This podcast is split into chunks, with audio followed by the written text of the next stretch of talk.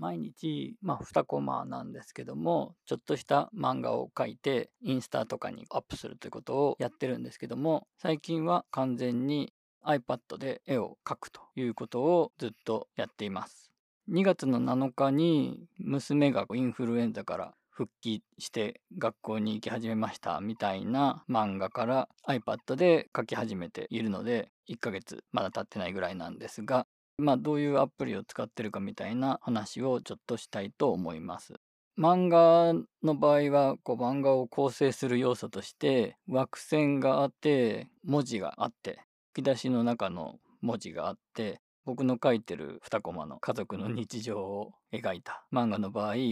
こうこういうことがありましたみたいな感じのことがテキストで説明してでまあこれネットで漫画描く人は縦書き横横書きまあどちらでもネットとかに載せる場合はいいと思うんですけども私の場合は縦書きで書いていましてここがちょっと一番 iPad で弱いところというか最近の海外初の海外で出てるアプリの弱いところでもあるんですが日本語の縦書きとかに対応しているアプリがあまりないと。いうことで今のところ文字は Mac で書いてそれをもう iPad に転送して書くというやり方をやっています。なので今まで Mac で Adobe の Animate っていうアプリでイラストを書いていてこの Animate っていうアプリがもともと昔はフラッシュという名前だったアプリなんですけどもこの元フラッシュのアニメートで毎日漫画を描いていたんですがこのアニメートが文字を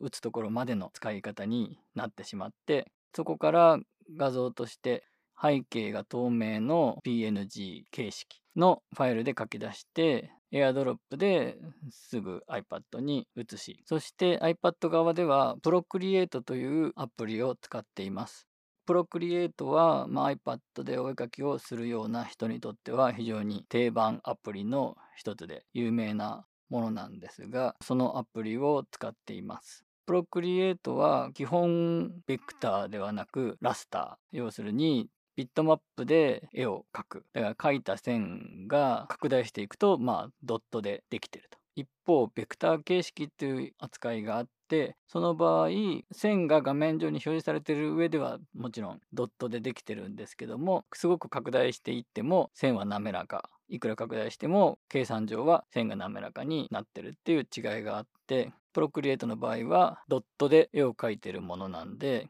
例えばちっちゃいピクセル数のサイズで絵を描いてしまったらそれをあじゃあ印刷物になります。例えばああなたの漫画が書籍化されましたみたいな時に荒くて印刷できないみたいな印刷には耐えられない。ガタガタしたものになってしまうみたいなことになるのでその辺時々デジタルで絵を描く人の間で話題になったりするんですけども解像度として高めに書いておけば大丈夫なんですけどその辺ちょっと計算しなきゃいけないんですね。まあ私の場合一応まあ印刷しても大丈夫なぐらいの解像度になるようにっていうふうに考えて2コマの漫画なんですが幅が2205ピクセルで高さが2756ピクセルのサイズで書いています。これは縦横比がインスタグラムで入る。インスタグラムは昔正方形しかダメだったんですけど、今ちょっと縦長が許されていて、ちょっと縦長で入るサイズですね。このサイズだったら、印刷、ちょっと専門的な用語になりますが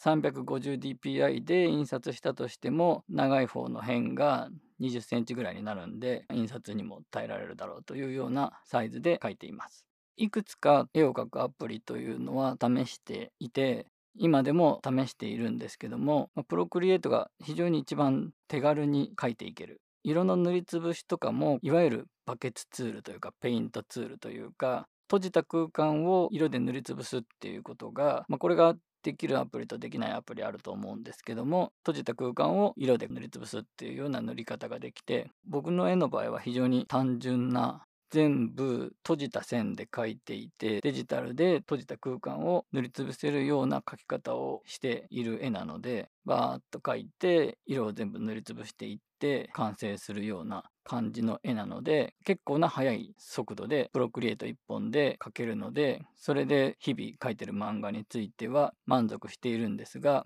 もともとフラッシュでその後アニメート名前が変わっただけなんですがというアプリを使っていて Mac 上のアプリケーションを使っていてそれは線がベクターベースのベクトルベースのもので線を描いた後で微調整とかできるんですね。もう少し滑らかにしたりとかちょっとこうその何というか調整ですね。できたりとか。まあ、あとあの、個人的にはこの機能がいろんなお絵かきのアプリに欲しいなと思っているんですけども、はみ出して描いた線、あなんて言ったらいいんでしょうね。例えば顔の輪郭の線を描いて、で髪の毛の部分の線を描いた時に交差するように描いてて交差してる部分のはみ出してる部分の線を消すみたいなことが Adobe Animate だとできたんですね。これができるアプリが意外となくて Procreate ではこれできないっていうところもありベクトルベースにのお絵かきのアプリで実はすごくいいアプリがあって